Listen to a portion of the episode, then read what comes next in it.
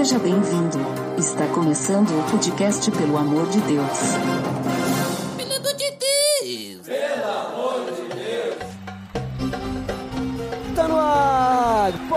Podcast Pelo Amor de Deus. Eu sou Ed The Drummer e hoje mais um episódio da série Cristãos pelo Mundo. Depois de bastante tempo em que ficamos sem ter um novo episódio sobre essa série, finalmente estamos de volta e hoje eu estou aqui mais uma vez com o Osni. Oi, Ed. Muito bom estar aqui de novo participando desse tempo especial aí com você e com todos os nossos ouvintes aí. Muito bem! E hoje o Osni está aqui conosco porque ele é um missionário lá no Oriente Médio e hoje nós vamos falar então sobre o Oriente Médio. Tá beleza, Edson! Você está escutando o podcast do site pelamordedeus.org.br, que vai ao ar sempre nas sextas-feiras, a cada 21 dias. Curta nossa fanpage em facebook.com.br oficialpadd.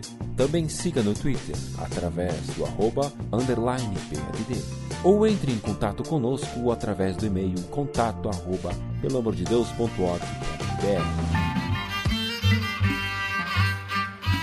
Muito bem, Osni. Então, como comentado, hoje vamos falar sobre o Oriente Médio, né? Mas antes da gente começar a falar do Oriente Médio, acho que é importante falarmos um pouquinho sobre a sua pessoa, quanto tempo tu estás aí no Oriente Médio, como é que... Ou, ou melhor, vamos, vamos começar aí. Como é que tu foi parar no Oriente Médio aí, Osni? O que que tu faz aí? Como é que tu foi... Como é que chegou essa ideia? Um dia aí tu pensou assim, ah, eu vou ir pro país tal. Melhor ainda, né? Não vamos atropelar as coisas. Melhor falar o que que é Oriente Médio. Daqui a pouco a gente tem alguém que tá escutando a gente e não sabe o que é o Oriente Médio, né? O Oriente Médio é composto de vários países. Não sei se tu pode, então, já falar o que é o Oriente Médio e o que te motivou a estar aí hoje, né? Ou ter ido até o Oriente Médio vários anos atrás aí. Muito bom, Ed. Eu sempre gosto de falar aí da, da maneira que Deus me guiou para chegar aqui até a região do Oriente Médio, né? O Oriente Médio é uma região, assim, bem islâmica, né? Formada, alguns colocam 11 países,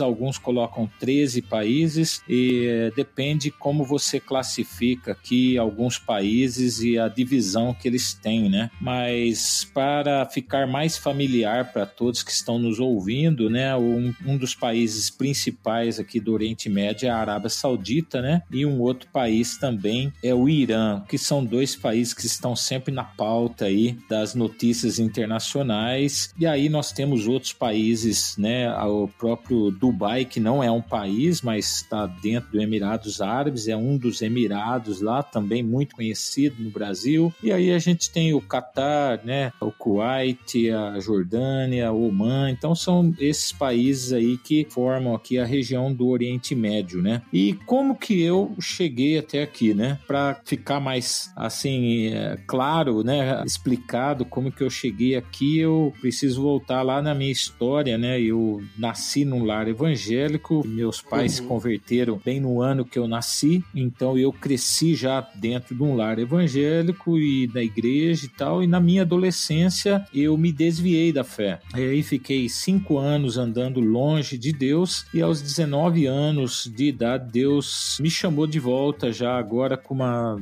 uma experiência mesmo de conversão, e eu fiquei assim muito empolgado com Jesus, com a fé, e eu ganhei uma participação num congresso de missões no interior de São Paulo, na cidade chamada Atibaia, no Palavra da Vida, que é muito conhecido, um acampamento, né? Palavra da Vida. E aí eu não tinha ideia do que era missões, nunca tinha ouvido falar sobre o trabalho missionário, principalmente fora do país. E ali foram quatro dias onde eu ouvi a mensagem e os desafios no mundo na questão de evangelização. E eu saí daquele congresso assim bem incomodado com aquilo e fui falar com meu pastor com o desejo assim de levar o evangelho para as nações. E uma das coisas que Deus colocou no meu coração é que eu queria ir para um lugar, para uma região onde houvesse assim uma extrema necessidade. E aí fazendo pesquisas e orando, Deus então me orientou a vir para o Oriente Médio, né? Mas foram 10 anos de preparação no Brasil. Eu fiz seminário, fiz vários cursos e então do dia que eu conversei com o meu pastor até o dia que eu entrei no avião para sair do Brasil para fazer a, a obra,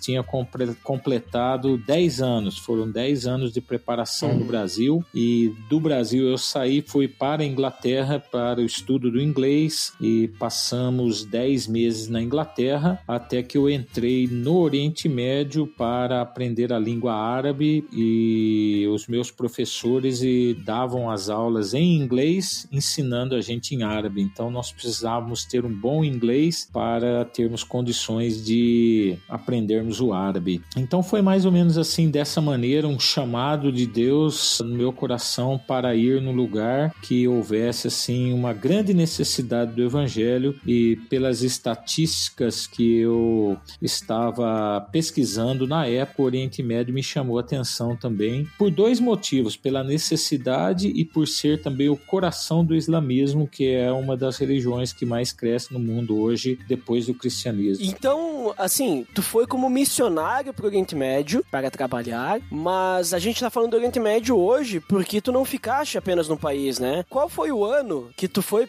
para a região aí? Quais países tu já morou, já esteve aí vivendo? Isso então, nós saímos do Brasil no ano de 2000, eh, em agosto de 2000, uhum. e fiquei por 10 meses na Inglaterra. Então, em 2000 eu saí com destino à Inglaterra para o estudo do inglês e ficamos 10 meses na Inglaterra. Também envolvemos um ministério com a igreja lá na Inglaterra. Também foi um tempo assim muito precioso de contato com a igreja britânica e também desenvolvendo um pouco de ministério lá à medida que a gente foi aprendendo o idioma, né? E depois nós viemos para o Oriente Médio para o estudo do árabe e o primeiro país que nós chegamos foi a Jordânia, onde nós trabalhamos aqui com estudo da língua e mais ministério por uns quatro anos. E depois nós tivemos diversos países que nós passamos aqui, como a Síria, o Iraque, nós ajudamos no Iraque no período da guerra mesmo, enquanto a guerra estava acontecendo, nós estávamos no Iraque, aí moramos em, em alguns países do Golfo Pérsico também, que é a parte sul do Oriente Médio, mas o país que nós ficamos mais tempo foi Oman, né, onde nós ficamos 10 anos em Oman, e hoje nós temos um ministério assim que não se limita a um país só, mas ele é mais estendido por toda a região do Oriente Médio e alguns países da Ásia, como a Índia, o Nepal, o Paquistão e estendendo até a Coreia do Norte também, que hoje a gente tem alguns projetos que a gente tem contatos também naquele país. Então hoje nós temos já um, um âmbito assim bem maior de trabalho do que quando nós chegamos aqui, né? Uhum. E como é que foi a adaptação de vocês quando chegaram aí na, na região aí do Oriente Médio? Porque uma das coisas é a língua, né? Não adianta. Mas e do resto, assim, como é que foi se adaptar, tu chegar, tu sair do Brasil e ir pra Inglaterra, que já tem uma certa adaptação, é um país diferente, e aí depois tu vai para a realidade do Oriente Médio. Isso, sem dúvida, né? A, Inglaterra já foi o primeiro choque para nós, né? De entendermos assim uma, uma cultura diferente, uma comida diferente. Eu lembro o primeiro dia que eu cheguei na Inglaterra, deram um prato pra gente com pão de forma, uma fatia de pão de forma, e aí colocaram uma concha de feijão doce com uma caneca de chá preto. E esse foi o nosso jantar. E eu falei, meu Deus, como que eu vou conseguir ficar aqui um tempo, né? então tivemos vários choques lá na Inglaterra. Depois chegamos no Oriente Médio também teve, a, nós tivemos também o choque linguístico, né, cultural e não só isso também, mas um dos, dos choques grandes que a gente teve aqui que quase não é mencionado por vários missionários é que é o choque com a equipe, né, que você trabalha, porque no Brasil muitas vezes nós trabalhamos nas nossas comunidades com pessoas que falam a mesma língua, que creem no mesma, na mesma doutrina, tudo, e nós já temos choques de relacionamentos assim muito difíceis de serem tratados. Mas quando você chega num, num contexto de missões, onde você encontra uma equipe que cada um é de um país diferente, uma equipe internacional, você usa um idioma diferente que não é o seu, cada um tem a sua cultura e mais do que isso, cada um tem a sua denominação, né? O seu contexto, o seu background da fé. E aí conciliar tudo isso para trabalhar como equipe é um preço alto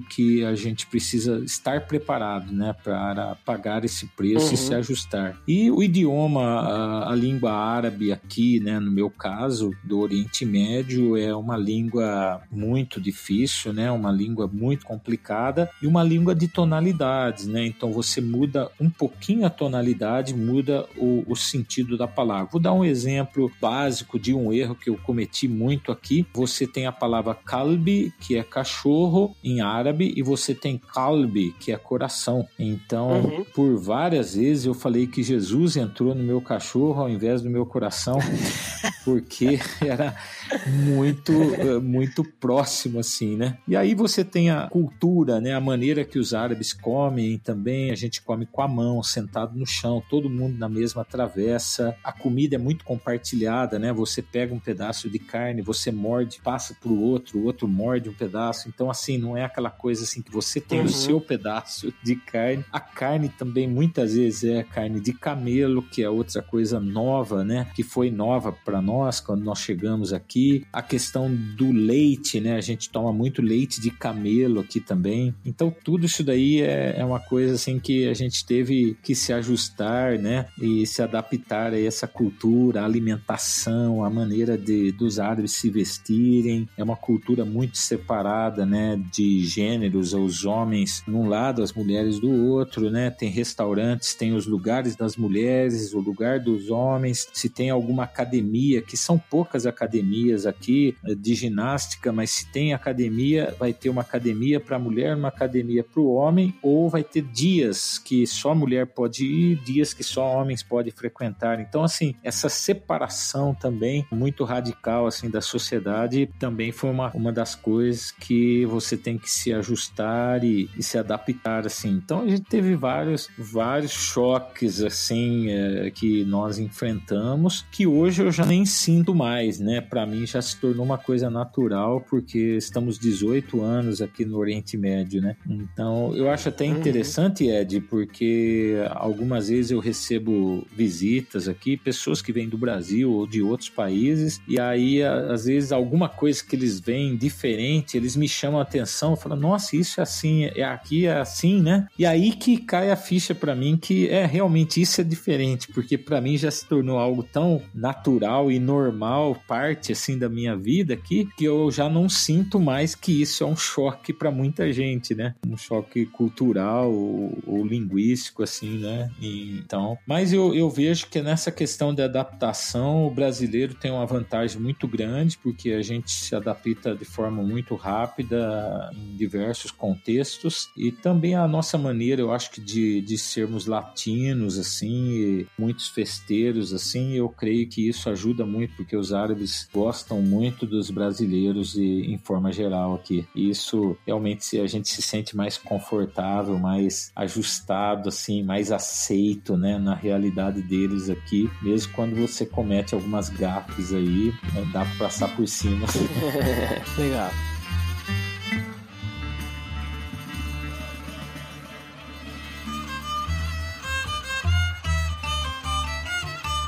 Muito bem, Osni. Então, já conhecemos aí um pouquinho aí do teu background aí, como é que tu foi parar no Oriente Médio, né? Até essa questão de adaptação que é muito interessante, né? Como que os países são diferentes, né? As culturas são diferentes. E eu vi que tu comentou antes que o Oriente Médio, né, é o berço, vamos dizer assim, do islamismo, é de onde os países eles são majoritariamente islâmicos. E eu gostaria só de a gente poder poder comentar então agora um pouquinho sobre o cristianismo no Oriente Médio. Visto que é daí que tem o islamismo, como é que o cristianismo se encaixa no Oriente Médio, né? Existe cristianismo no Oriente Médio? Com o passar da história, no passado, vamos dizer assim, existia mais cristianismo e foi o islamismo foi tomando conta? Ou realmente sempre existiu o islamismo no Oriente Médio? Como é que tu percebe isso? Sobre o teu conhecimento, visto que já está há bastante tempo aí. Isso, pra gente entender um pouquinho essa questão questão do cristianismo aqui na, na região, a gente precisa olhar na história, né? A própria história já nos mostra essa questão, já nos responde essa pergunta, né? Quando a gente fala que o Oriente Médio é o berço do islamismo, a gente pode também dizer que o Oriente Médio é o berço do cristianismo, né? Aqui é onde uhum. você passa, você tropeça, né, com algum lugar histórico bíblico, né? Não só do Novo Testamento, mas muitos do Antigo Testamento também. Então a história bíblica está nessa região aqui. Eu morei em Oman, um lugar onde acredita-se que Jó viveu e, e você tem muitos indícios na região de que realmente seja a região onde Jó viveu, onde os magos saíram também para presentear Jesus quando Jesus nasceu. Então você vai olhando a história e você vê indícios que realmente traz é, para esse tempo dessas memórias bíblicas que a gente não tem assim 100% de certeza dos lugares, mas tem uma proximidade de 80 a 90% de que realmente essas pessoas viveram nessas regiões, né? E realmente quando o cristianismo, o cristianismo dominou o Oriente Médio, né? Todos os países que hoje são islâmicos, eles tiveram grandes igrejas aqui, foram assim igrejas, o cristianismo expandiu muito, foram igrejas que fizeram diferença aqui na região, igrejas muito grandes, muito influentes na história, mas no século VI que nasceu o islamismo e na história mostra que foi até um pouco de uma revanche, de uma rixa entre árabes e os judeus, onde na época os judeus se gloriavam que eles tinham um Deus, que eles tinham uma religião e que os árabes não tinham isso. E parece que isso que motivou um pouquinho os árabes também a por um profeta e por uma religião própria deles. E o islamismo nasceu de uma forma muito tímida, com muitas desconfianças, ninguém acreditando, e a maneira que os primeiros muçulmanos encontraram, incluindo o próprio profeta do islamismo, Maomé, uma das estratégias que eles encontraram para trazer um crescimento rápido para o islamismo foi a própria violência, né? Eles invadiram vários países, eles matavam os homens, eles tomavam as mulheres como escravas sexuais deles e os filhos se tornavam soldados para alcançar outros territórios. E isso é muito claro vermos isso aqui porque nós temos comprovação histórica, né? Por exemplo, em alguns museus que você pode visitar aqui no Oriente Médio, você vai encontrar cartas de Maomé e de toda a sua comitiva ordenando aquele país a se converter ao islamismo, senão eles iam invadir e iam matar todo mundo. Então, países como o Oman, o próprio Oman, o Catar, eles receberam essas cartas e então, em submissão ao islamismo, todos eles assinaram uma carta de conversão, né, ao islamismo e o que foi expandindo assim de forma muito rápida a religião islâmica. E outros países onde o cristianismo resistiu mais a essa conversão ao islamismo, a gente pode citar alguns como o Líbano, a Jordânia, a Síria, até o próprio Iraque, foram houve uma resistência um pouquinho maior com a questão de deixar o cristianismo, que isso gerou então muitos cristãos foram mortos, tal, mas gerou uma geração de cristãos históricos que a gente chama aqui. Então, por exemplo, se você visitar alguns países do Golfo, você não vai encontrar uma igreja oficial, uma, uma igreja estruturada, uma construção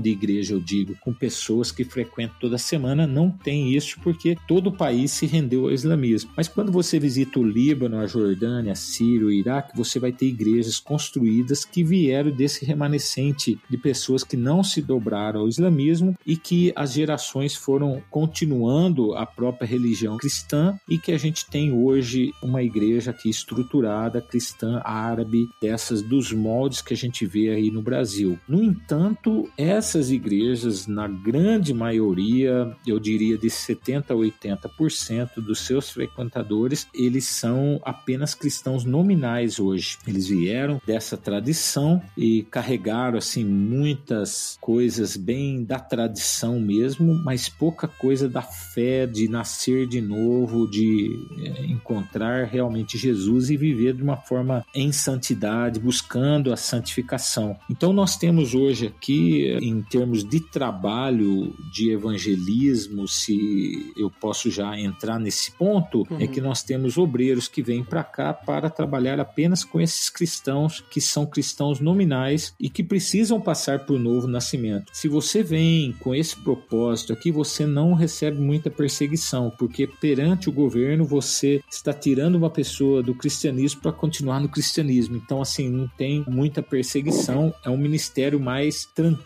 mas muito necessário também. Não estou dizendo que não é necessário, mas que você não sofre tanta perseguição quando você trabalha com esse grupo. E aí nós temos um outro grupo que é os missionários que evangelizam os muçulmanos e que são proibidos por lei de se converterem, de mudarem sua religião. E esses obreiros, quando eles são descobertos, eles sofrem então uma perseguição muito maior e é um risco muito maior de em termos de ministério. E é o qual a gente está mais envolvido hoje aqui no Oriente Médio nesses anos todos. Muito interessante tu ter comentado que o Oriente Médio, além do berço do islamismo, é o berço do cristianismo, porque quando a gente pega o mapa, né, a gente percebe realmente, como tu fizeste o comentário, que foi ali que nasceu a crescente fértil, foi ali que iniciou tudo. A gente tem as histórias ali de Abraão, Isaac, Jacó, Moisés, o Egito também faz parte, né? Então a gente tem toda aquele caminho. Alguns consideram, outros não, né? A parte ali de Israel e o Líbano, né? Como parte do Oriente Médio, mas a gente tem ali Jerusalém, a gente tem então, que nem tu comentou, né? As partes ali de onde Jesus esteve presente, né? E também, antes de Jesus todo, aquela questão do exílio, foi toda essa região ali, né? Mas mais ainda me lembra também de que, me corrija se eu estiver errado, que a origem, né, dos islâmicos, né?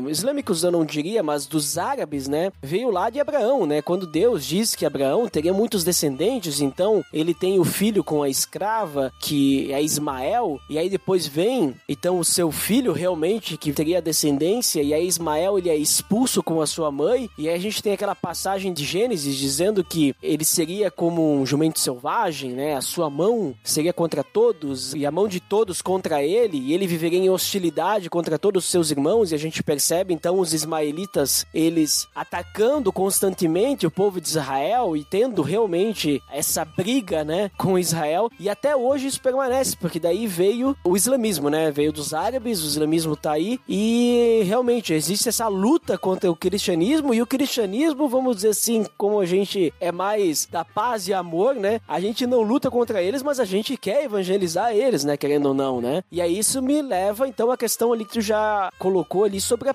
perseguição, né? Quando a gente olha naquela lista da Portas Abertas, os países do Oriente Médio estão todos no top 50, né? Então a perseguição aí, como é que é a perseguição ali no Oriente Médio? A que nível que chega isso, né? Visto que tu estás aí há bastante tempo e até também se eu falei alguma coisa errada aí, pode corrigir. É, uma das coisas que você pontuou aí sobre os países do Oriente Médio aqui e é o que a gente todos nós também incluímos assim, é o Egito que não faz parte do Oriente Médio, que é norte da África, mas que tem uma cultura, a língua, tudo do Oriente Médio e até aqui uhum. nos nossos projetos, muitas vezes a gente inclui também o Egito como um país do Oriente Médio aqui, mas na prática mesmo, né, na geografia, ele não faz parte do Oriente Médio, já é o norte da África ali, mas tem uma cultura muito semelhante, muito próxima aos países do Oriente Médio e, e para muitas agências missionárias também eles separam e colocam o Egito no pacote do Oriente Médio. Mas só para deixar claro que o Egito não faz parte uhum. dos países do Oriente Médio. Essa questão também de Ismael é muito interessante, é realmente o que você falou isso, né? Ela vem já desde Abraão, onde nasce aí a nação árabe. E uma das coisas que eu vejo também é, muito interessante é porque Deus também abençoou, deixou uma bênção para Ismael, né? Que ele ia frutificar, né? Então tem uma bênção para Ismael lá em Gênesis 17 que Deus também não deixa de lado essa geração dos árabes sem receber uma bênção de Deus. Então eu vejo assim alguns países aqui no Oriente Médio que têm uma prosperidade muito grande, que tem o petróleo, os países do Golfo que são países extremamente ricos, né, que tem uma riqueza muito grande. Eu vejo que isso daí também vem fruto dessa bênção de Deus, que Deus abençoou Isaac como filho da promessa, mas também Deus deixou uma bênção para os ismaelitas e a gente hoje vê isso até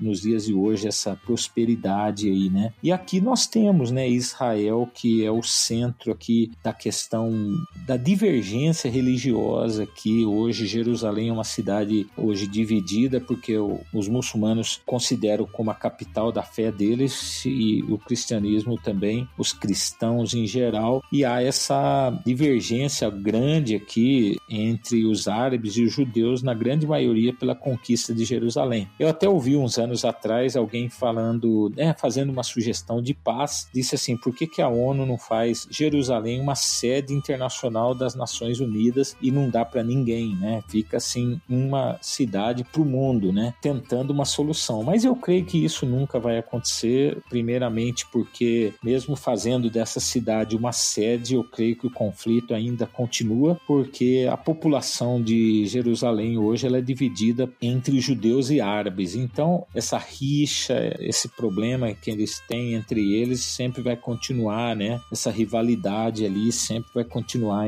na cidade de Jerusalém, principalmente, né? Mas é muito interessante a gente notar essa questão aí que Jerusalém ele está aqui, né, como parte de Israel, mas também como um centro de, de um grande conflito aqui, de grandes conflitos que acontecem aqui na nossa região.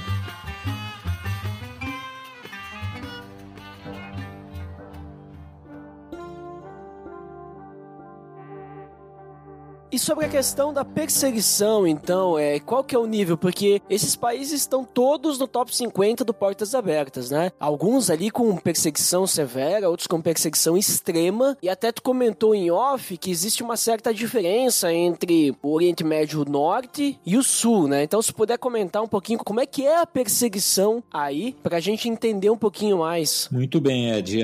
Quando nós olhamos, assim, o Oriente Médio em geral, e se a gente puder pudesse dividir, né, se a gente dividir o Oriente Médio em, em duas partes, ou os países do Sul e os países do Norte, você vai encontrar assim uma perseguição mais amena, não que não exista perseguição, mas ela existe de uma forma mais controlada, mais pacífica assim na parte norte do Oriente Médio que vai incluir o Iraque, a Síria, a Jordânia, o Líbano, com exceção de agora, né, nos anos anos recentes aí que o Estado Islâmico se levantou na Síria e houve toda essa guerra que nós acompanhamos aí, que ainda tem alguns focos ainda dessa guerra, mas antes disso, assim, a Síria convivia muito bem entre a convivência entre cristãos e, e muçulmanos é muito pacífica, como acontece na Jordânia, no Líbano, no Iraque, com alguns conflitos pontuais, assim, mas de forma geral há, assim, uma convivência convivência muito pacífica entre cristãos e, e, muçulmanos. No entanto, a perseguição existe, mas a perseguição ela vem mais por parte da família. Quando alguém se converte, a família vai e persegue, algumas vezes coloca na prisão, ou espanca, ou coloca em cadeira elétrica e chegando até a própria morte, né?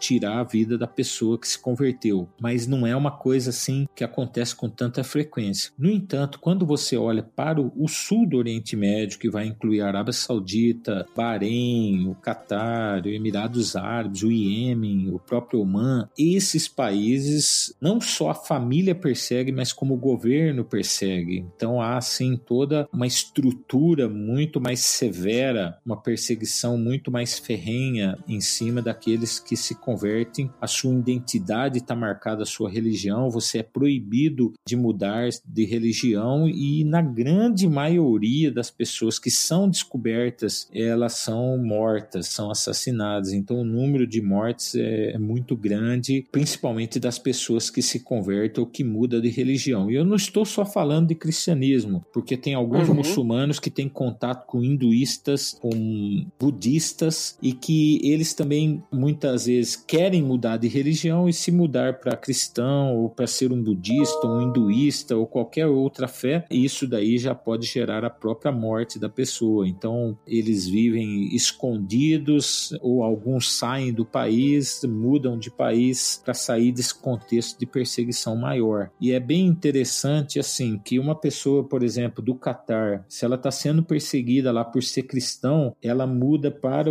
a Arábia Saudita. Na Arábia Saudita ela tem uma liberdade, apesar dela ser árabe, ela não é perseguida pelo governo porque o governo só protege os sauditas. Então a pessoa que é árabe, mas está em outro país muçulmano também árabe, ele tem uma liberdade maior para desenvolver a sua nova fé sem tanta perseguição, porque cada país defende só o seu próprio povo, eles não defendem toda a região. Então, cada uhum. país muçulmano eles vão proteger a sua própria população para não se converter. Então, há muita mudança, né? Por exemplo, às vezes você está em Oman e aí você tem egípcios que se converteram e foram para Oman. E aí você vai no Egito e você vai encontrar omanes que se converteram e mudaram para o Egito, para que eles possam ter liberdade de exercer a sua fé e exercem ministérios também. Isso tem um lado positivo, porque protege a vida deles, mas tem o um lado negativo, porque nós não temos esse instrumento para levar a boas novas para outras pessoas também. Se eles se convertem e saem, então a nossa força, tarefa de termos pessoas do próprio país para nos ajudar na, no alcance de outros, né, fica bem mais limitado. E sempre quando você tem uma pessoa do próprio país compartilhando para outra pessoa que também é do próprio país, a conversão, o processo de mudança é muito mais rápido, né? Do que alguém que vem de uma outra realidade trazer o evangelho para eles. Então a gente percebe que nos contextos que a gente tem nativos que se converteram, eles começam a pregar, o evangelho cresce de forma muito mais rápida e, e se expande de forma bem ampla, assim, e rápida, né? Agora, a perseguição existe e o extremo da perseguição, às vezes, é espancamento, prisão, e aí chegando ao extremo de tirar a própria vida da pessoa, né? Então, essa é a realidade que a gente enfrenta aqui em quase todos os países do Oriente Médio. Então, quando a gente fala de cristão protestante, não é tão normal assim, tão fácil encontrar, conhecer. Tu tá no teu trabalho, de repente, o teu colega, ó, oh, você é cristão também, protestante e tal. Não é algo normal aí, né? Até porque as pessoas devem, vamos dizer assim, ser um pouquinho mais cautelosas, né? É, quando a gente se refere ao norte do Oriente Médio, os países que eu relacionei já anteriormente, você já tem essa facilidade de falar, né? Você já encontra cristãos protestantes, você encontra, por exemplo, às vezes lojas que o dono é, é cristão e ele tem todos os funcionários são cristãos também. Então você já tem essa coisa mais uh, familiarizada com o protestantismo e você ser um cristão tal, e isso já é mais comentado e os muçulmanos convivem com isso também. Mas quando você vai para os países do Golfo que estão no sul do Oriente Médio, na parte sul do Oriente Médio, isso já não tem, né? Então, quando dois cristãos se encontram, é assim, há muito choro, muita alegria, assim, às vezes eles ficam, já vi casos assim de 20 a 25 minutos abraçados chorando, né? Já tivemos casos, por exemplo, no Golfo, de quatro pessoas da mesma família que se converteram, mas estavam exercendo a sua fé escondido, e aí um dia eles se encontraram numa reunião que foi programada exatamente para que eles pudessem se encontrar, e só ali que eles descobriram que, oh, meu irmão também é cristão.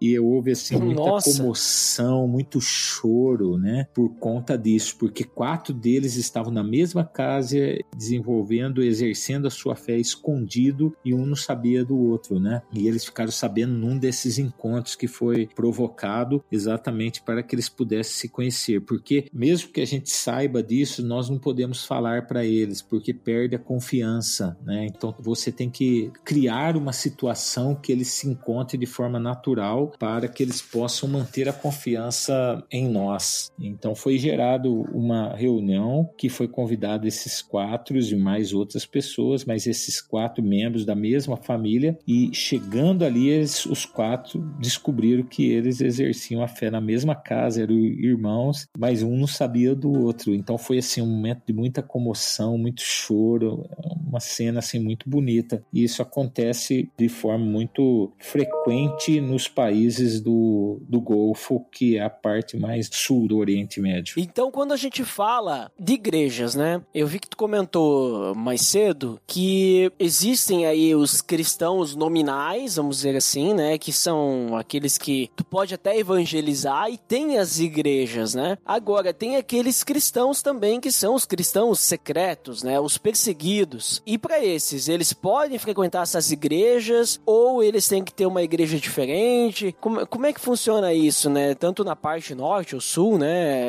Se puder falar um pouquinho para nós aí, como é que são as igrejas, principalmente comparando com o Brasil, né? Que a gente tem mais aqui o conhecimento das igrejas aqui no Brasil, que é um local onde a gente se reúne, a gente vai lá e canta, e a gente tem exposição da palavra, e a gente tem esses relacionamentos, comunhão e tudo mais. Isso, então, aqui nós temos essa igreja estruturada, como eu já mencionei, que é bem estilo do que a gente conhece aí no Brasil. E aí nós temos a igreja secreta. A igreja secreta, ela não está limitada só ao, ao Oriente Médio, ela estende em todo o norte da África e em quase toda a Ásia também, né? Ela, todos esses países há uma estrutura da igreja secreta que atualmente nós estamos até fazendo um mapeamento para que a gente possa identificar assim um número exato de cristãos secretos que nós temos, os líderes e onde elas estão presentes, né? Essas igrejas secretas. E a gente chama de igreja secreta porque são cristãos que se reúnem, mas na realidade nós não temos nenhum grupo muito grande assim para a gente chamar de igreja. Nós somos grupos pequenos, né? Espalhados por todo o norte da África, na Ásia, incluindo os países do Oriente Médio. Esses grupos, cada grupo tem um líder, ele vai no máximo 14 pessoas, de 10 a 14 pessoas tem um líder e esse líder se reúne cada semana no lugar diferente, não tem nenhuma construção, não tem nenhum lugar fixo, até mesmo por motivo de segurança e os encontros são marcados por mensagens assim, tudo em códigos, né? E aí ele se reúne semanalmente. Às vezes falta 10 minutos para começar o, a reunião e o local é mudado porque perceberam alguma, alguma coisa que possa prejudicar a segurança das pessoas que vão participar, então eles mudam de lugar. Nesses grupos aí eles têm então o estudo da Bíblia tal, depende de onde eles estão. Às vezes tem louvor, mas na grande maioria não tem louvor. É só mesmo estudo da Bíblia e oração. E aí a cada três ou quatro meses a gente pega quatro grupos de uma determinada região e aí entramos dentro do deserto, uma média assim de umas três horas andando dentro do deserto, num lugar bem remoto, afastado, e ali a gente faz um culto que a gente chama de cultão, e a gente chama de cultão porque ele é longo mesmo, ele começa às oito e meia, nove da noite, vai até às quatro da manhã. Nossa! Temos, é, nesses cultos nós temos louvor, então é bastante louvor, porque eles não têm quase oportunidade de cantar no, nos grupos pequenos. Aí nós temos testemunhos, nós temos ministração da ceia, quando há pessoas a serem batizadas, também é feito isso no deserto. E por último, a pregação da palavra. E quando o pastor prega menos de quatro horas, o pessoal sai falando que o sermão foi fraco. Então, assim,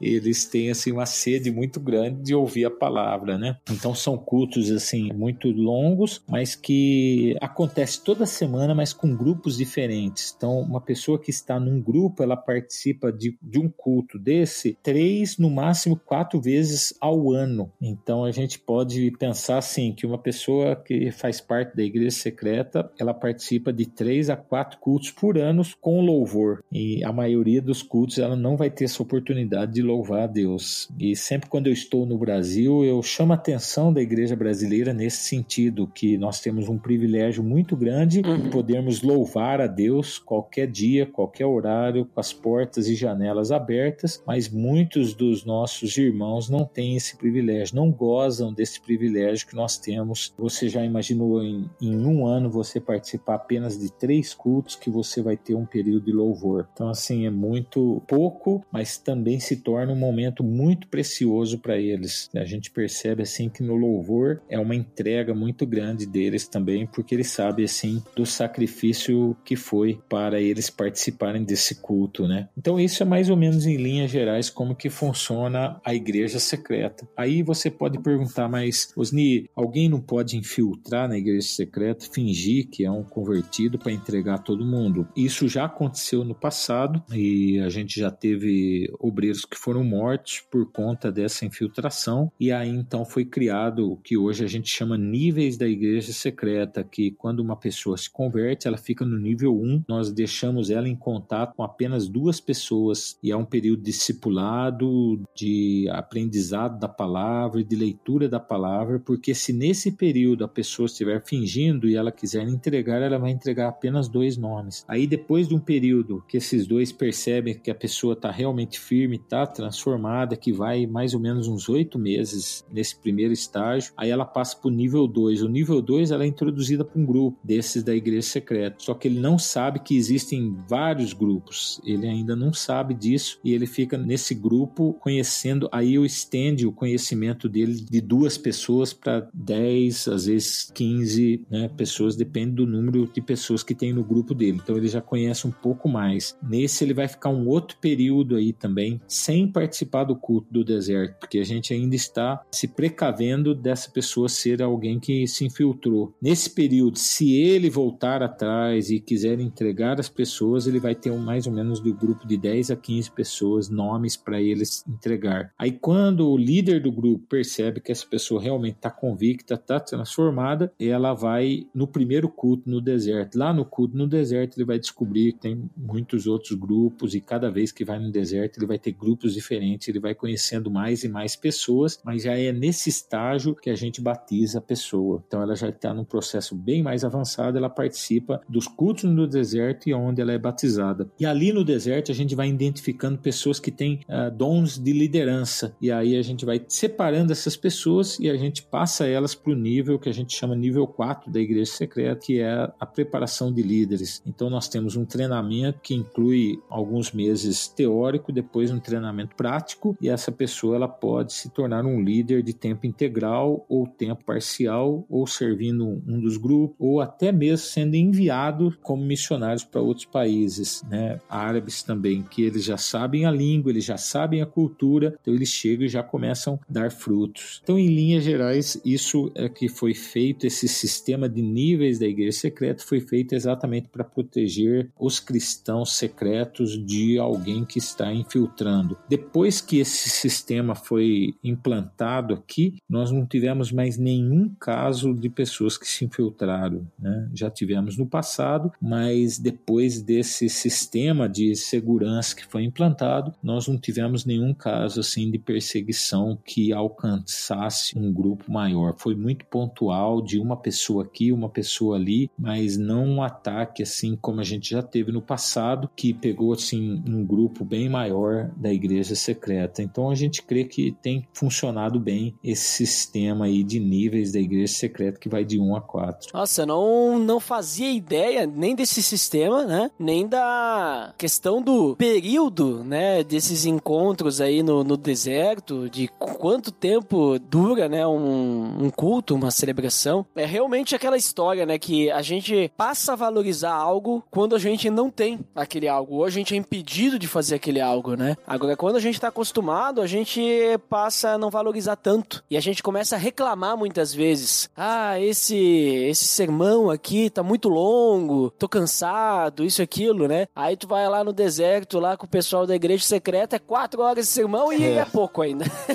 tu vê, né? E o que eu conhecia mais, eu tinha ouvido relatos já da igreja na China, né? Quando eles são perseguidos lá, de que eles vão fazer os seus encontros, os pequenos grupos. Eu vi alguns relatos assim que a estratégia que eles também utilizam é de que eles não vão todos no mesmo horário, né? Eles marcam diversos horários para cada pessoa, para que cada um chegue no horário diferente, para que não levante muitas suspeitas. Isso aí vocês fazem também? Que o pessoal vai chegando em vários horários? Isso, porque quando acontecem essas reuniões semanais, elas acontecem às vezes eh, na casa de alguém. Quando é na casa de alguém, a gente usa esse sistema de chegada com tempos maiores, assim, né? Então, essa reunião é na sua casa às 8 da noite, então duas horas da tarde vai chegar dois na sua casa, aí quatro horas da tarde mais dois, seis horas da tarde mais dois, e assim vai chegando para acontecer o culto. Quando o culto acontece numa região mais desértica, então a gente quase não usa muito esse sistema, as pessoas podem chegar quase no mesmo horário, mas nós não usamos o sistema de grupos pela região, porque se você forma um grupo na região, todo mundo mora muito próximo dali, também chama atenção. Então, uma pessoa que está numa região, ela não participa do grupo da região dela. É o inverso que a gente tenta fazer, né? No Brasil, a gente tenta fazer com que a pessoa frequente a igreja mais próxima da casa dela, né? Aqui não. Aqui a gente prefere que a pessoa ande mais para ficar mais distante da região onde ela é conhecida, onde tem a família dela, que ela vai se proteger mais. Então, um grupo, quando se reúne, ele vem pessoas de diversos lugares, menos da própria região que está ali. E aí a gente usa esse sistema de chegada quando a casa está localizada no lugar de maior movimento, um lugar mais central na cidade mesmo. Mas muitas das reuniões também acontecem em lugares um pouco mais afastados ou em vilarejos afastados da cidade. Então, quando é o caso de ser um pouco mais afastado, eles não usam. Usam também a maneira de chegada assim um pouquinho espacejada, mas não com tantas horas, né? Às vezes é uma questão de uma hora, assim, das seis às sete todo mundo começa a chegar, mas não chegam todos juntos. Talvez um chega às seis horas, o outro seis e dez, e assim já é uma, uma maneira mais breve quando é mais afastado. E pessoas vindo de diversas regiões distantes, mas ninguém da própria região onde a reunião está acontecendo. Tudo por motivo de segurança. Olha só, se tivesse que fazer isso aqui no, no Brasil, eu acho que não ia ter cristão aí para participar dos encontros aí, porque o pessoal mora perto e ainda dá desculpa e reclama que tem que ir e é complicado, né, Osni?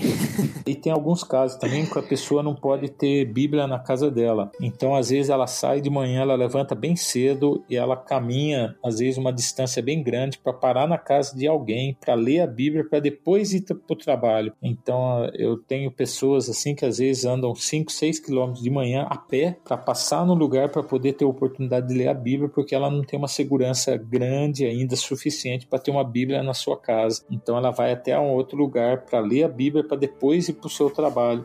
Então, é mais um sacrifício assim também que eles têm que fazer às vezes para ler a, a palavra. Uhum. Nossa.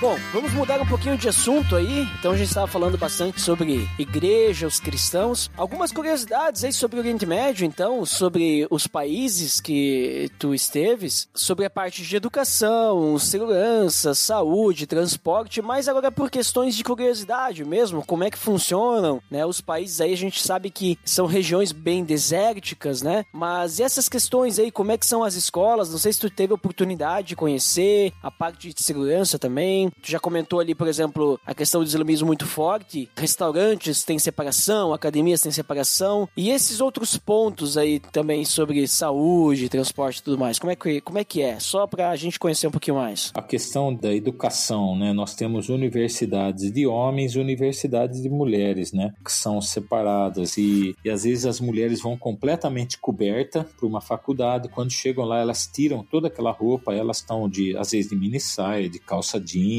e tal. Aí elas se maqueiam, mas ali dentro são só mulheres. Aí elas assistem às aulas ali maquiadas, todas produzidas assim com roupas uh, do ocidente. E aí quando acaba as aulas, elas vão pro banheiro, aí lavam o rosto, colocam toda aquela roupona de novo coberta e aí saem voltando para casa. Então isso acontece aqui na, nas faculdades. No entanto, os países do norte do Oriente Médio, que a Jordânia, a Síria, tal, isso daí não tem tanta restrição assim. As faculdades são mistas, né, homens, mulheres. Eles sentam na classe, geralmente as mulheres mais na frente e os homens atrás, mas sentam na mesma classe, no mesmo ambiente, o que já não acontece nos países do Golfo, onde é totalmente separados, né? Aqui a gente vê duas realidades na questão da educação. Os países mais pobres, a população tende a estudar mais, eles buscam mais a educação, e os países ricos, eles têm muito benefícios, eles recebem muitos benefícios do governo, então a própria população não tem interesse por estudo. Então eles têm uma educação muito precária porque eles vivem muito bem com o dinheiro que o governo e os benefícios que o governo oferece para eles. Então já não, não tem essa educação tão, tão boa assim quanto os países mais pobres que você encontra uma educação melhor. No caso dos meus filhos, eles não podem frequentar uma escola árabe, né, uma escola local aqui, para que as crianças daqui não têm influência de fora. Então, todos os estrangeiros que estão no Oriente Médio, eles têm que estudar em escolas internacionais, que são escolas já feitas para filhos dos estrangeiros. E as escolas árabes são só para os meninos árabes, pra, para que eles possam estudar a religião islâmica e não serem influenciados por outros, as crianças de outras nacionalidades com religiões diferentes. Então, em linhas gerais, aí acontece essa questão da educação. Na questão de saúde, a saúde aqui no Oriente Médio, de forma geral, é muito precária. Assim, tem muitos poucos recursos e dentro da medicina tem muitas coisas, muitos procedimentos da medicina que são proibidos pelo islamismo. Então, eles não oferecem aqui por conta disso e a grande parte da população, quando precisa de um tratamento mais sério, né, um tratamento mais complicado que não tem aqui, eles viajam para outros países ao redor aqui, como é o caso da Índia, a Malásia. Muita gente vai para a Malásia, para a Turquia, para a Índia para fazer procedimentos médicos assim mais complicados que não são oferecidos aqui no Oriente Médio, às vezes até mesmo por questões religiosas. O mais interessante de tudo isso é que os próprios muçulmanos eles vão para outros países para fazer um procedimento que é proibido aqui por causa do islamismo.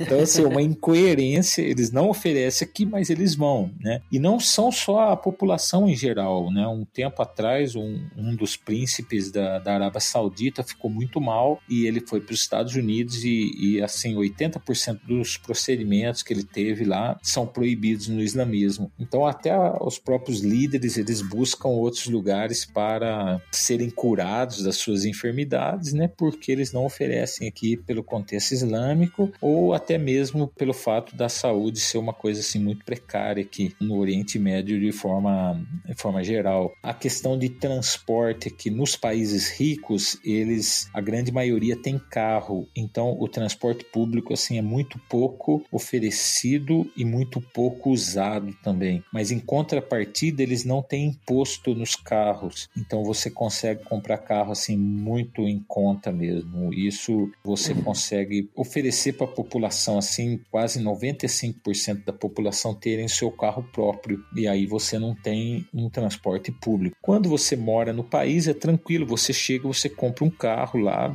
de forma muito barata e você consegue ali transitar pelo país. O problema são os turistas, uma pessoa que vai uma semana no país, ela não vai querer comprar um carro para usar uma semana. E aí já não tem mais tanto esse transporte, né, público aí para essas pessoas que visitam os países. E aí eles têm que tomar táxis que são muito caros e essa questão de Uber é um pouco novo aqui no Oriente Médio. Então alguns países estão oferecendo, mas outros países ainda não não autorizaram essa questão desse transporte alternativo aí, que é o Uber, que é muito usado agora no Brasil. Então, uhum. para o turista que vem para o Oriente Médio, se ele não tem um contato de alguém aqui que vai ajudá-lo, nessa questão de transporte às vezes dificultam um pouco mais aí para se transitar aqui de um lugar para o outro e quem oferece, oferece de forma muito exploratória, né? Exploram mesmo das pessoas que vêm aqui com preços assim muito altos, porque eles sabem que a pessoa não vai ter muitas alternativas aí de transporte público.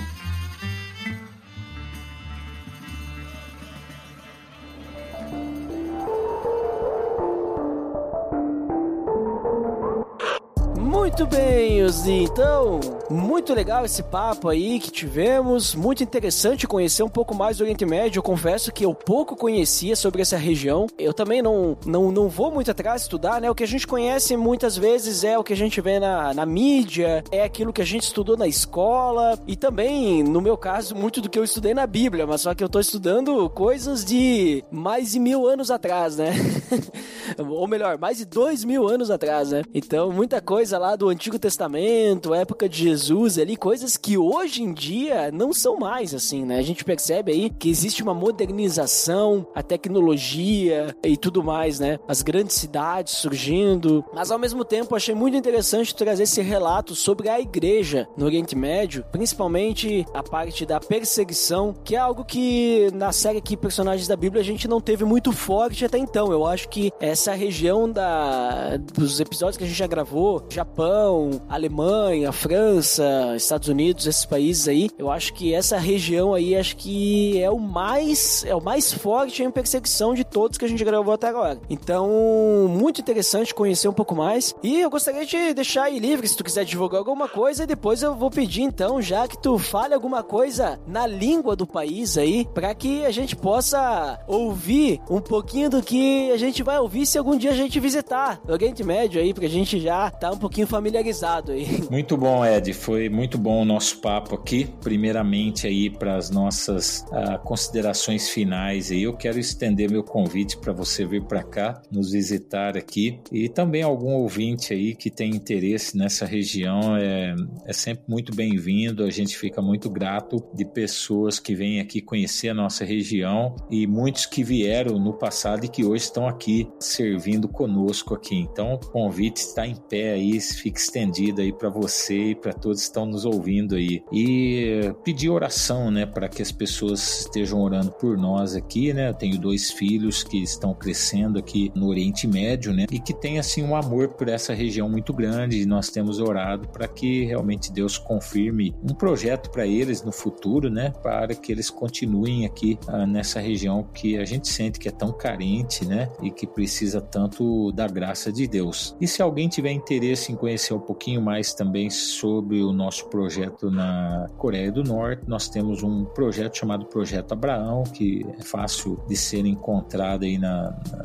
na internet, que é um projeto de levantarmos intercessores em favor da Coreia do Norte. E nós temos um boletim também que a gente divulga mensalmente com notícias específicas da Coreia do Norte. Então, chama Projeto Abraão e é fácil de ser encontrado aí na internet. E nós lidamos aqui, como você já falou, né, com a língua árabe e alguns dialetos locais aqui, mas eu queria deixar uma frase em árabe que é uma frase que eu gosto muito, né? Os árabes aqui, eles têm vários várias saudações. Eu acho que uma época eu contei, eu não sei se era 25 ou 27 tipos de saudações diferentes que você dá para as pessoas quando você encontra na rua, independente se você conhece ou não essas pessoas. E elas têm vários tipos de saudação e até mesmo essas saudações estão vinculadas com a maneira que a pessoa está na rua. Por exemplo, se a pessoa está parada assim é um tipo de saudação, mas se ela estiver em movimento, fazendo algum trabalho é outra saudação. Se ela estiver segurando um copo de água é uma saudação, mas se for café é outra saudação.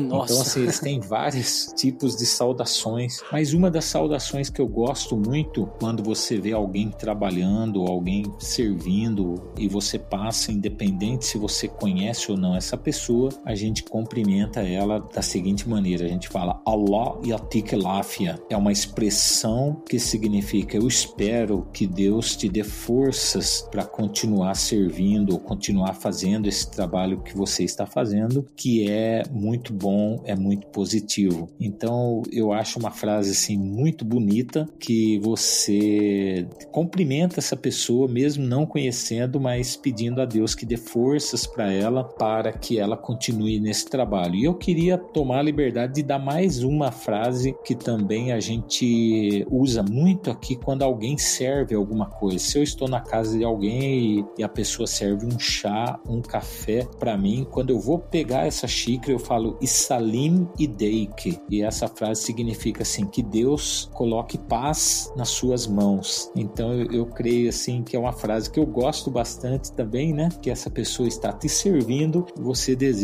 que Deus coloque paz, né? Uma tradução literal seria isso, né? Deus colocando paz sobre as suas mãos, que é uma mão de servo, assim, né? Então essas são duas saudações das muitas que nós temos aqui e que a gente usa diariamente, mas são saudações que eu gosto muito e gosto também do significado que ela carrega também essas expressões aqui muito usadas no nosso dia a dia. E eu quero agradecer pela oportunidade, né, de estarmos juntos aqui, né, de, de falarmos sobre a nossa região aqui e que as pessoas possam estar conhecendo um pouquinho mais da realidade aqui, dos desafios, né, e estarmos orando para que Deus continue fazendo a obra dele aqui e no Brasil também e nas nações, né, para, para a glória dele, porque esse é o nosso alvo, é o nosso propósito, é glorificarmos o Senhor, que é o Senhor da seara, que nos chama e que nos nos capacita. E nós não estamos sozinhos, né? Juntos a gente pode fazer muito mais e, e podemos fazer a diferença onde estamos inseridos, tá bom? Deus abençoe muito sua vida aí e por esse trabalho e ministério tão bonito que você desenvolve aí também. Amém. Muito obrigado, Osni, por gravar aí conosco, trazer toda essa bagagem aí de conhecimento e, e também de experiência, né? E, claro, não posso deixar link no post aí do, do que tu compartilhou. E muito obrigado mais uma vez. Espero que a gente possa estar sempre lembrando aí da igreja secreta, né? Eu chamo sempre igreja perseguida, mas eu percebi que tu chama bastante de igreja secreta. Então, podemos usar esse termo também, o pessoal vai entender. Isso. E é isso, né? Então, pessoal, pra quem fica pra área de feedback, até daqui a pouquinho. Pra quem não fica, então, até o próximo episódio. Até mais! Alô, um abraço a todos. Atenção! Você está entrando na área de feedbacks. Fique ligado.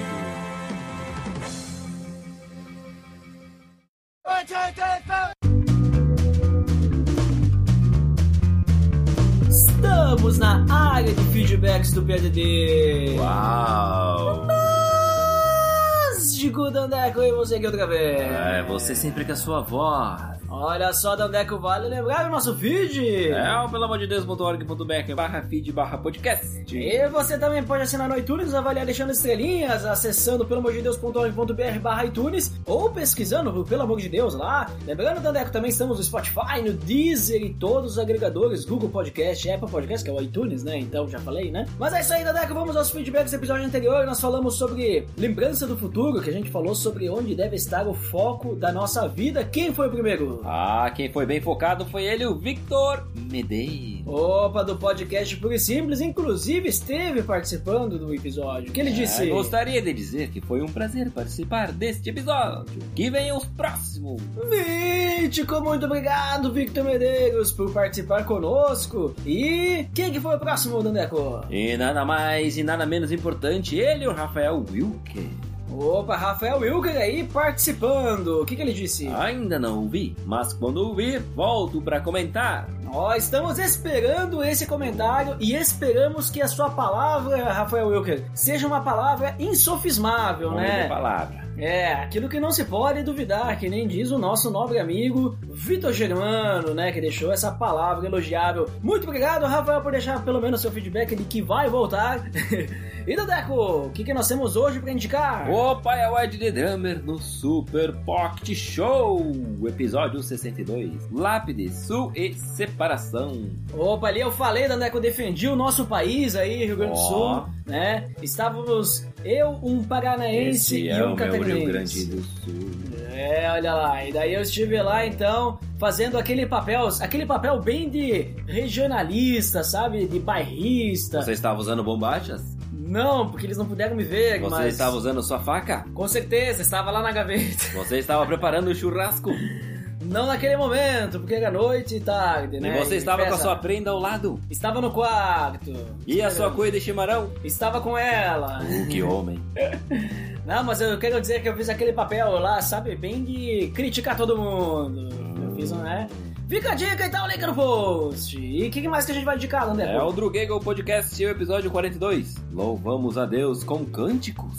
Link no post também. Esse episódio eles falaram sobre louvor e tudo mais. Fica até uma adição àquele episódio do PDD, Dandeco, que a gente falou sobre o louvor, episódio 161. Então também, link no post. E por hoje é só, né, Dandeco? Por hoje é só, pessoal. Até mais.